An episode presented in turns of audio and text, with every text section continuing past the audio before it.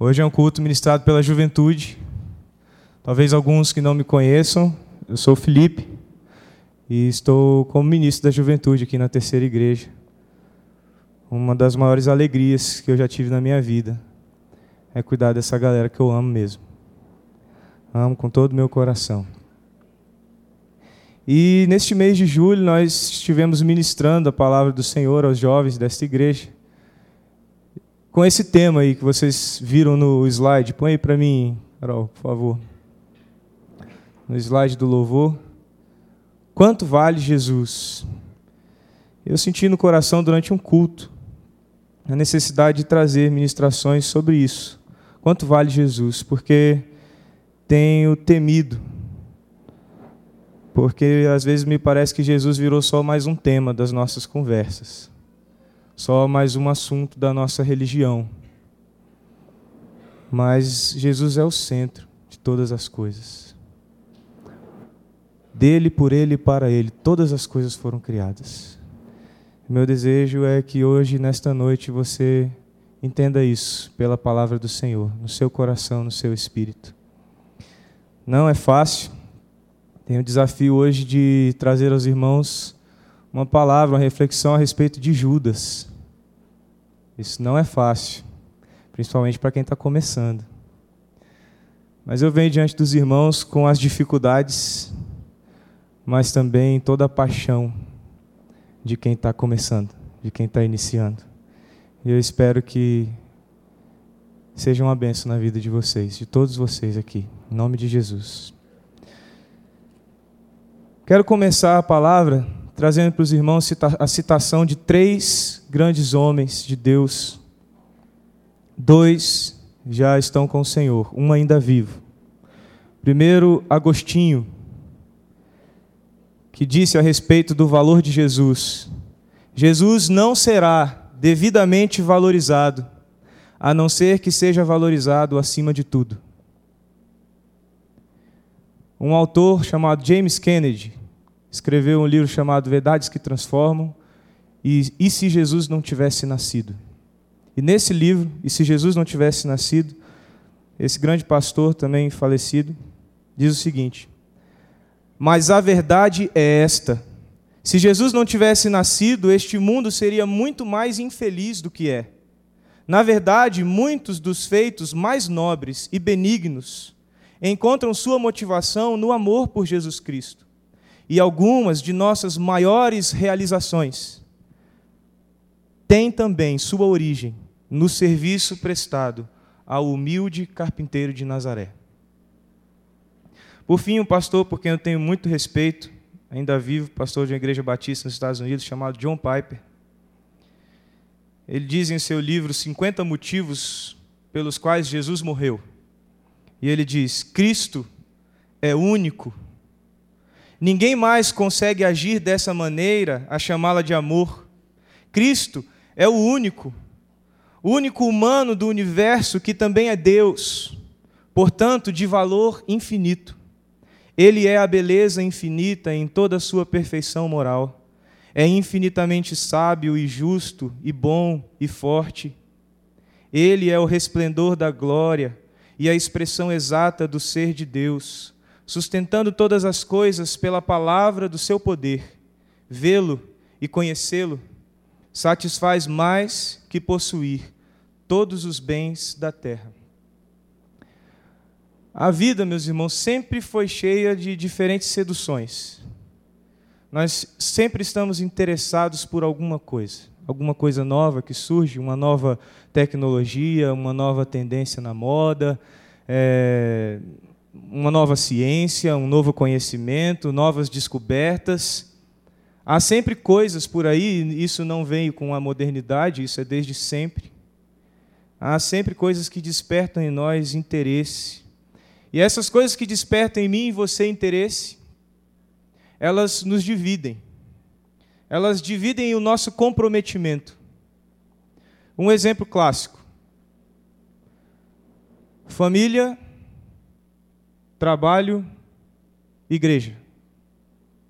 São três interesses. E eles dividem seu comprometimento. Para os jovens, entra aí mais uma coisa, que seriam os estudos. Então, Deus, família, estudo, trabalho, igreja. Como nós temos no boletim aí uma ordem de prioridades, essas coisas nos dividem, dividem o nosso comprometimento.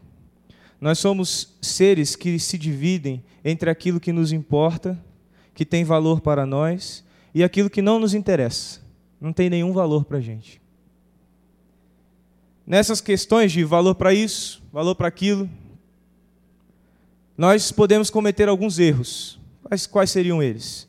Talvez você pode considerar totalmente sem valor algo que deveria ser valorizado. Ou você pode valorizar alguma coisa que não deveria ter nenhum valor. Ou às vezes você pode valorizar menos o que tem mais valor, ou valorizar mais o que tem menos valor. Bom, no meio dessa confusão toda de valores, o que vale mais, o que vale menos, o que não vale nada, o que vale, o que não vale, eu quero convidar você hoje a entrar comigo na palavra de Deus através do personagem Judas no Evangelho de Jesus Cristo para que o seu coração e o meu coração sejam confrontados, confrontados no Espírito Santo de Deus, em nome de Jesus Cristo, confrontados ao ponto de que eu e você sejamos então capazes de, de avaliar o quanto nós temos valorizado a Jesus. O quanto você tem valorizado Jesus na sua vida. E se esse valor que você tem dado a Ele é realmente o valor que Ele tem. Amém? Abra sua Bíblia em Mateus 26, capítulo, é, versículo 14 ao versículo 16. Mateus 26, versículo 14, versículos 14 a 16. Diz assim a palavra do Senhor: Então, um dos doze chamado Judas Iscariotes, dirigiu-se aos chefes dos sacerdotes e lhes perguntou: O que me darão se eu entregar a vocês, se eu o entregar a vocês? E lhe fixaram o preço, trinta moedas de prata. Desse momento em diante, Judas passou a procurar uma oportunidade de entregá-lo. Vamos orar, meus irmãos, mais uma vez. Senhor, nós estamos diante da tua palavra, Deus. Palavra, Deus, que vem tocar nos nossos corações, Senhor. Palavra que é viva. Palavra que é eficaz. Nessa noite eu te peço, ó Deus, por tua misericórdia, que seja eficaz na minha vida e na vida dos meus irmãos aqui presentes, Senhor Deus. Que saibamos qual o valor de Jesus Cristo e nasça em nós o desejo de dar o valor que lhe é devido. Em nome de Jesus. Amém. Quero talvez tirar alguma, algum mal entendido que esteja no seu coração. Às vezes, quando a gente fica enfatizando muito, nós temos que valorizar Jesus, pode parecer para você uma imagem de um Jesus coitadinho, pedindo para ser valorizado. Ei, por favor, me valorize. Mas eu quero dizer para você que enquanto você não valorizar a Jesus como Ele é, supremo, perfeito, infinito. É você quem está. É você quem está em débito. Ele não está pedindo para ser valorizado, ele tem o valor que ele tem, independente do valor que você dê a ele. Mas hoje Deus quer te dar uma oportunidade de valorizar Jesus como lhe é devido. Nós estamos, meus irmãos, neste texto que nós lemos, nos últimos dias de Jesus, antes da sua crucificação, os discípulos não aceitavam muito bem a ideia do mestre ser condenado à morte, mas o Senhor já havia os avisado. E boa parte das profecias a respeito da sua morte já começavam a se cumprir nesse estágio que nós estamos aí, nesse estágio que o texto se encontra na história de Jesus. Este texto está narrando o cumprimento de uma dessas profecias. Jesus, lá em João 13, 21, prediz que um dos doze haveria de traí-lo. Judas fazia parte do grupo dos doze apóstolos, mas apesar de estar entre estes homens próximos de Jesus, apesar de estar entre esses homens escolhidos por Jesus para serem seus seguidores mais de perto, Judas deixou que o seu coração se enchesse de interesses que não tinham nada a ver com o Senhor. No cuidado do dinheiro, Judas cometeu o erro de valorizar mais aquilo que tinha menos valor. Ele valorizou aquilo que era menos valioso. Ele não valorizou o Senhor, mas ele valorizou as coisas que o mundo estava lhe oferecendo.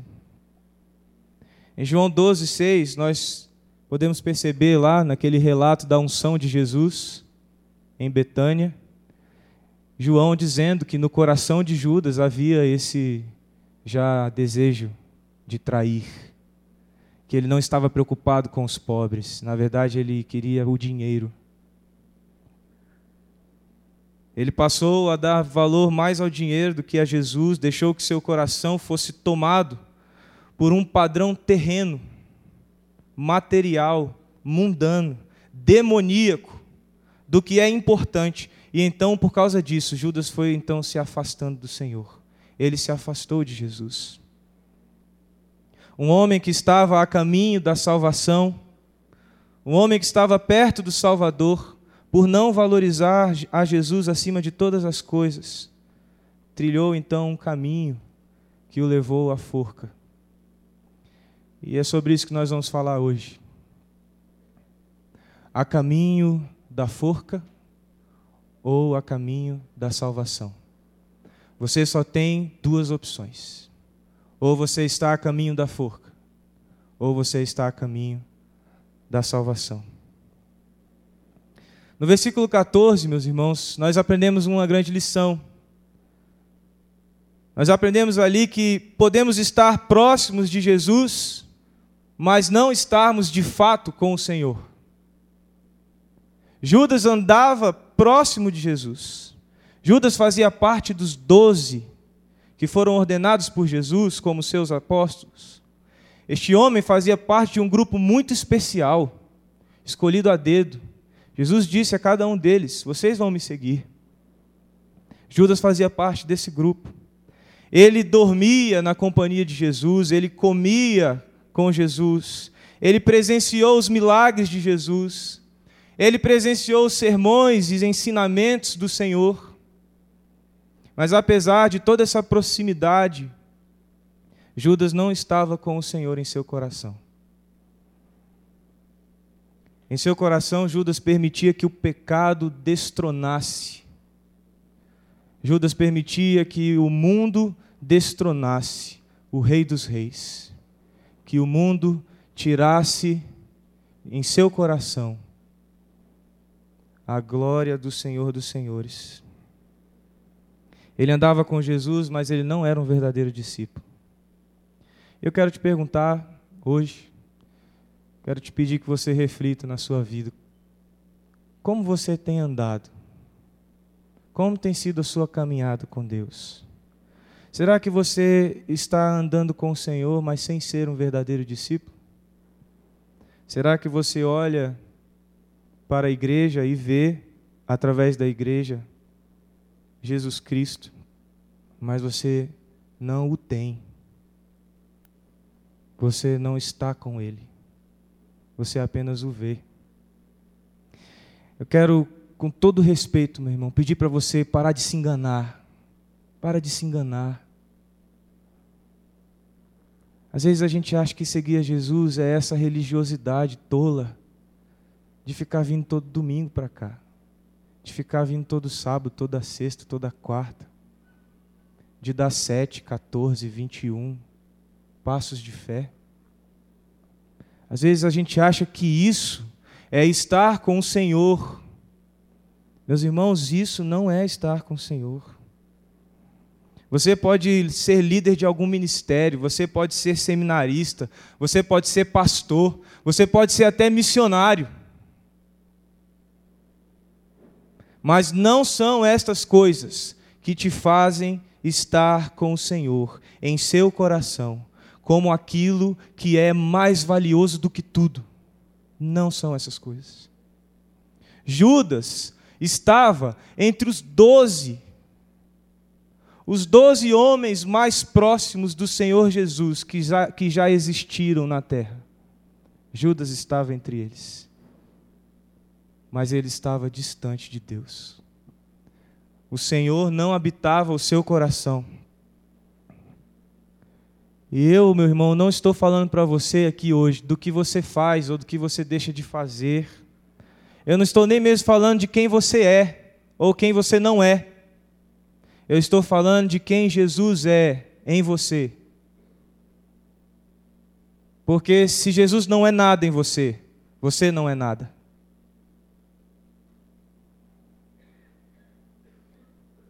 Tudo que você faz, tudo que você é, só tem algum sentido, algum valor, se está em Jesus Cristo. Fora dele não há nenhum valor, nenhum propósito, nenhum sentido. Meus irmãos, no versículo 15, quero te convidar a voltar ao texto e ler comigo o versículo 15. Diz assim a palavra do Senhor: E lhes perguntou: O que me darão se eu o entregar a vocês? E lhe fixaram o preço: 30 moedas de prata.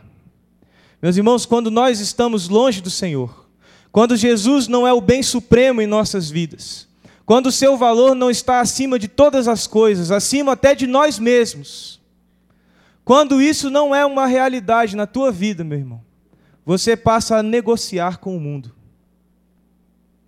Você negocia com o mundo aquilo que é inegociável.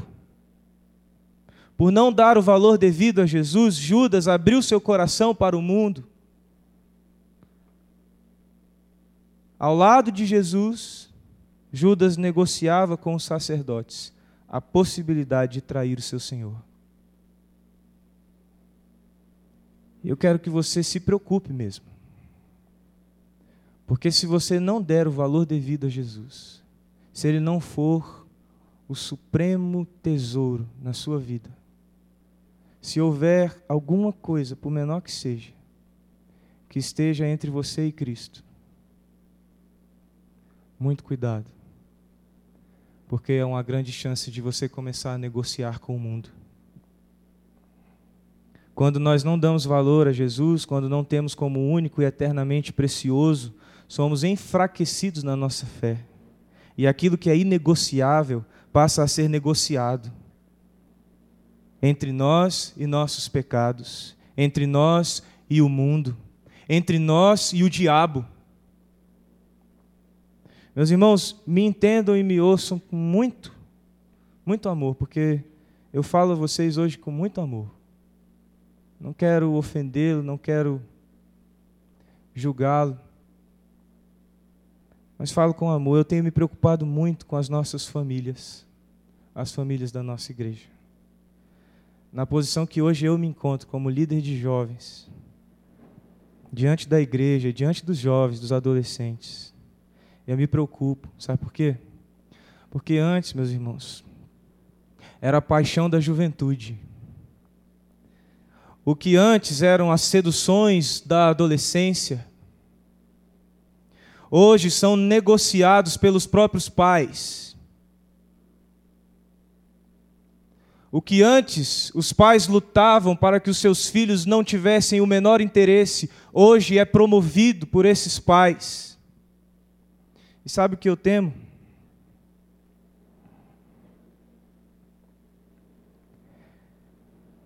Eu temo que os pais estejam vivendo hoje uma coisa parecida com uma adolescência tardia. Parece que as frustrações do seu passado, eles querem projetar nos seus filhos. Querem usar os seus filhos como bodes expiatórios para extravasarem aquilo que eles mantiveram escondidos por uma religiosidade falsa. Porque nunca tiveram prazer no Senhor. O prazer nunca esteve no Senhor.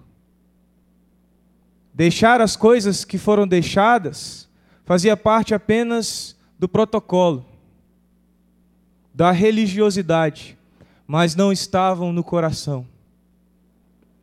Eu temo, meus irmãos, e peço aos irmãos tomem muito cuidado, muito cuidado. O que os irmãos estão plantando em suas famílias será colhido. Será colhido. Se plantarmos o Evangelho em nossas casas, colheremos salvação. Se plantarmos o Evangelho, Jesus Cristo, em nossos lares, colheremos santificação dos nossos filhos. Mas, meus irmãos, se nós plantarmos negociações com o mundo, frouxidão espiritual, falta de posicionamento, se nós negociarmos com o mundo e plantarmos dessa semente em nossas casas, colheremos condenação. Condenação agora e para toda a eternidade. Deus não negocia sua glória. Jesus não negocia a sua primazia. Se você em seu coração, meu irmão, tem negociado com o pecado, se você tem negociado com o mundo, se você tem negociado com Satanás, chega disso, dê um basta nisso, tenha coragem e humildade. Ou você dá todo o valor a Cristo, ou estará caminhando em direção à forca. Ou você dá todo o valor a Jesus, ou o fim será muito triste, sem esperança. Outra coisa, meus irmãos, que nós aprendemos desse versículo 15 é que quando nós estamos distantes do Senhor, quando não valorizamos a Jesus, nós reduzimos Jesus ao valor de coisas. 30 moedas de prata. 30 moedas de prata. Foi por esse valor que Jesus que Judas negociou o que é inegociável. Foi por esse valor que Judas vendeu o que não tem preço. Foi por esse valor que Judas entregou à morte aquele que o amou. Foi por esse valor que Judas traiu o Cordeiro de Deus, 30 moedas de prata. E eu quero te perguntar nessa noite: qual é o seu valor? Qual é o seu valor? Por qual valor você tem negociado o Rei da Glória? Por qual valor você tem negociado Jesus? Jesus veio a este mundo para se entregar à morte e vencê-la por amor a você.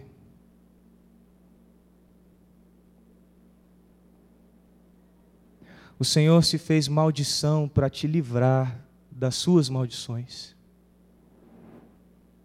Ele se fez o mais sofredor de todos os homens para te livrar do eterno sofrimento. Você tem reduzido o valor de Cristo? Ao que você tem reduzido, Senhor? Bens? Estabilidade financeira? Um bom emprego? Namorada? Namorado? Seus pais? Seus filhos? Seu marido? Sua esposa? Ao que você tem reduzido o Senhor Jesus? Aquele que amar mais ao seu pai não é digno de mim.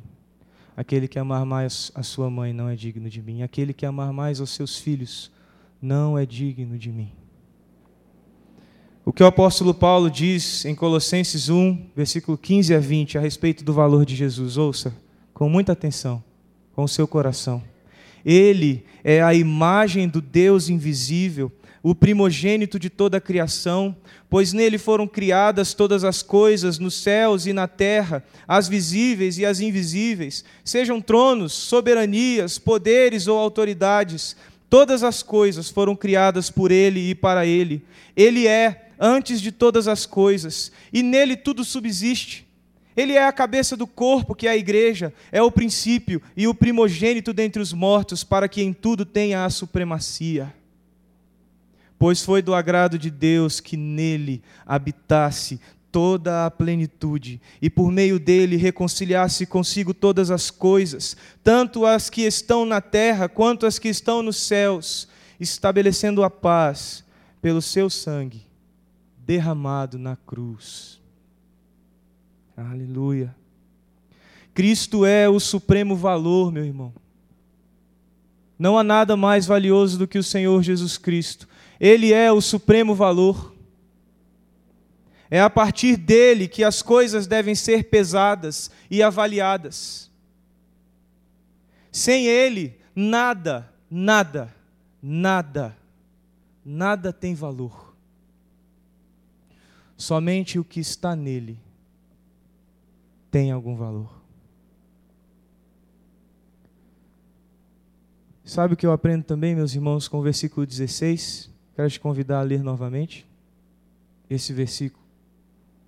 Ele diz assim: Desse momento em diante, Judas passou a procurar uma oportunidade para entregá-lo. Por não amar o Senhor, por não amar o Senhor, Judas tornou-se obstinado em seu coração. Obstinado, egoísta, irredutível teimoso, desobediente.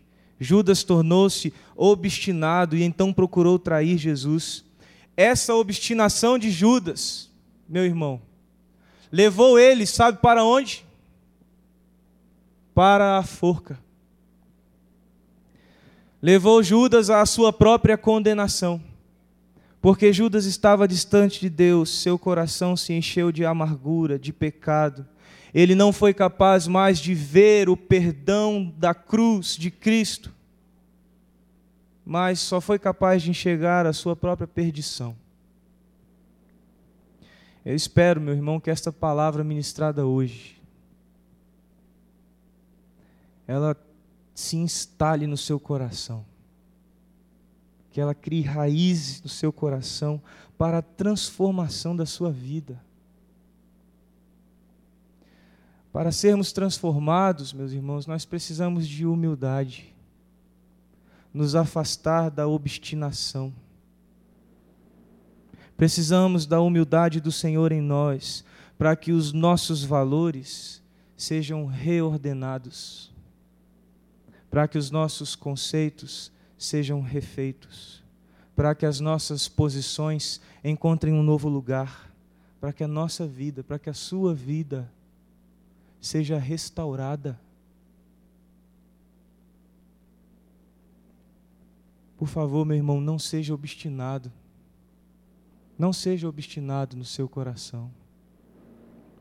Não deixe que o pecado, não deixe que as palavras diabólicas, que porventura você esteja ouvindo, te impeçam de perceber o amor de Deus em Jesus Cristo pela tua vida. Sempre há chance de recomeçar. Sempre há chance. Hoje eu te faço um convite, não somente para recomeçar, mas também para começar, se você ainda não começou. Uma vida com o Senhor. Por ser obstinado, o fim de Judas foi a forca. Isso está narrado lá em Mateus 27, 3 a 5. Uma morte triste, meus irmãos. Uma morte sem esperança. Eu sei, eu sei que você não quer isso para a sua vida. Você não quer um fim triste, sem esperança. Você quer ter a esperança da vida eterna. Você quer ter certeza que há um lugar para você. Você quer saber que há uma pátria que foi feita especialmente para você. Eu sei que você não quer a condenação dos seus filhos. Eu sei que você não quer a condenação dos seus familiares. Eu sei que você não quer ter um fim triste sem propósito. mas é preciso que você encare os fatos com muita franqueza. E se você tem estado perto do Senhor, mas sem tê-lo, se você tem olhado e visto quem é Jesus, mas sem viver com Ele, que você então passe a dar todo o valor a Cristo, toda a honra, toda a glória, poder, domínio, autoridade, seus bens, seu dinheiro, sua profissão, seus pensamentos, tudo que você tem, tudo que você é, tudo que você será, que todas essas coisas estejam debaixo do valor incomparável e infinito de Jesus Cristo. Amém? Eu quero te convidar, meu irmão, e você que nos visita hoje, eu quero convidar você, especialmente você, a resgatar o valor que Jesus deve ter, para que você possa de fato, e não por fingimento, estar com Jesus, para que você não mais negocie o que é inegociável, para que você seja fortalecido na certeza de que nada, nada vale mais do que Cristo em sua vida, para que você não reduza Jesus ao valor de coisas, mas que ele tenha a supremacia em toda a sua vida, em toda a sua história, em todas as suas atitudes, suas escolhas, suas palavras. Para que seu coração possa então contemplar o perdão eterno de Deus em Cristo Jesus para a sua salvação. Que isso se realize na sua vida nesta noite, em nome de Jesus. Quero te convidar a fechar seus olhos.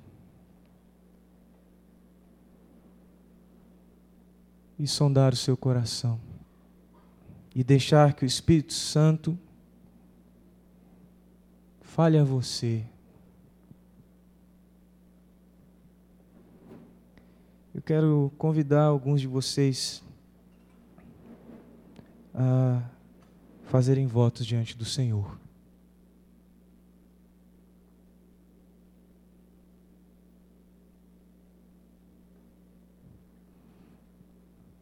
Mas escute uma coisa, eu não estou preocupado com números.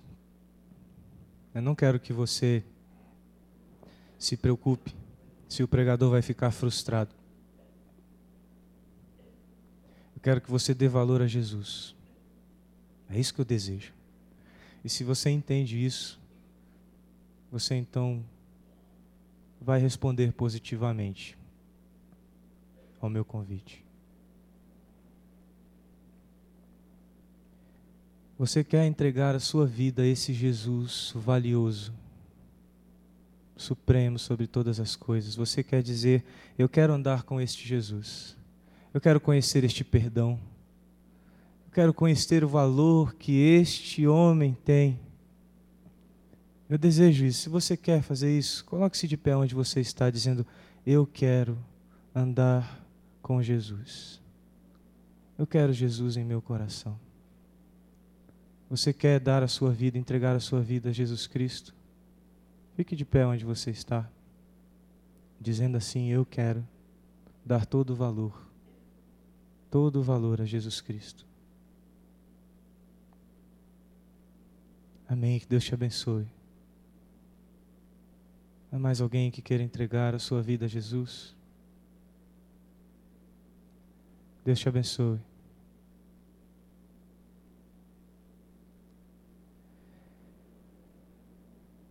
Eu quero também convidar você que entende que algo na sua vida tem sido colocado como mais valioso do que Jesus.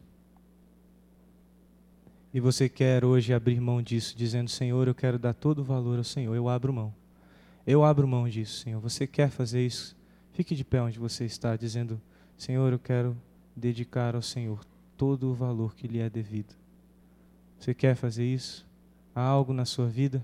Fique de pé onde você está. Amém. Deus te abençoe. Deus te abençoe. Deus te abençoe. Deus te abençoe. Glórias a ti, Senhor Jesus. Deus Supremo.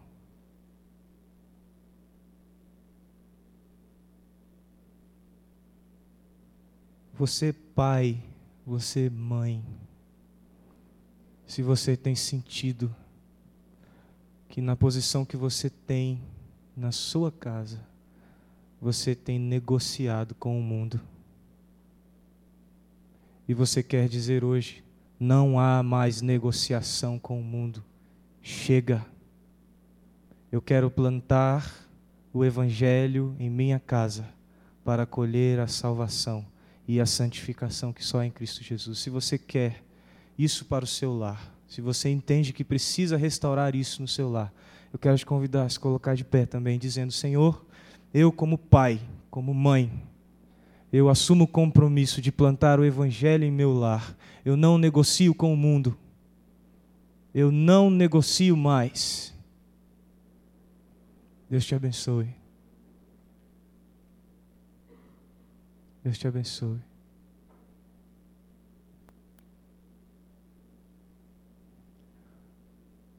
Por fim, se há alguma angústia, se há alguma algum medo, se seus olhos se erguem e você não vê salvação, você só vê um túnel escuro, dificuldades, confusões. Você só vê a sombra de uma forca diante de você. Mas hoje você quer que o Senhor restaure em você a visão de quem é Jesus e o que ele fez pela tua vida. Você quer restaurar, você quer se reconciliar e ver a salvação novamente. Você quer isso? Coloque-se de pé também diante do Senhor, dizendo: Eu quero contemplar novamente, Senhor, a tua salvação. Eu quero, Deus, que o meu coração se encha de esperança, a esperança da glória. A esperança da glória. Cristo em você, Cristo em nós, a esperança da glória. Deus te abençoe. Vamos orar. Você que está sentado, eu quero que você interceda pelos que estão de pé, não importa quem sejam. Existem pessoas que estão de pé e elas precisam da sua oração, do seu fortalecimento como corpo de Cristo. Senhor Deus, nós estamos diante do Senhor, diante da tua palavra, Deus, nos desafiando, Deus, a valorizá-lo acima de todas as coisas, ó Deus supremo. Senhor dos senhores, Rei dos reis, Deus eterno. Que a tua luz, Deus, resplandeça nestas vidas hoje, nesta noite. Vidas que entregaram o seu coração a ti, Deus, dizendo: Jesus, seja o supremo valor em minha vida. Vidas, Deus, que estão restaurando seus lares, dizendo: Senhor, eu quero plantar o evangelho em minha casa eu não negocio mais com o mundo. Não há negociação. Meu lar, meus bens, meus filhos, tudo que tenho, pertencem ao Senhor. Senhor, teus filhos estão aqui diante do Senhor com angústias, querendo ver, Deus, a tua salvação, querendo ser serem restaurados de dentro para fora, Deus para que não vejam mais a sombra de uma forca, mas que vejam, Deus, a sombra da cruz, aonde o nosso Senhor se entregou para a nossa salvação. Deus, restaura o que há de ser restaurado, Deus. Começa o que há de ser iniciado, Senhor. Senhor, dá coragem aos acovardados, Senhor. Dá ousadia, Senhor. Senhor, dá firmeza e perseverança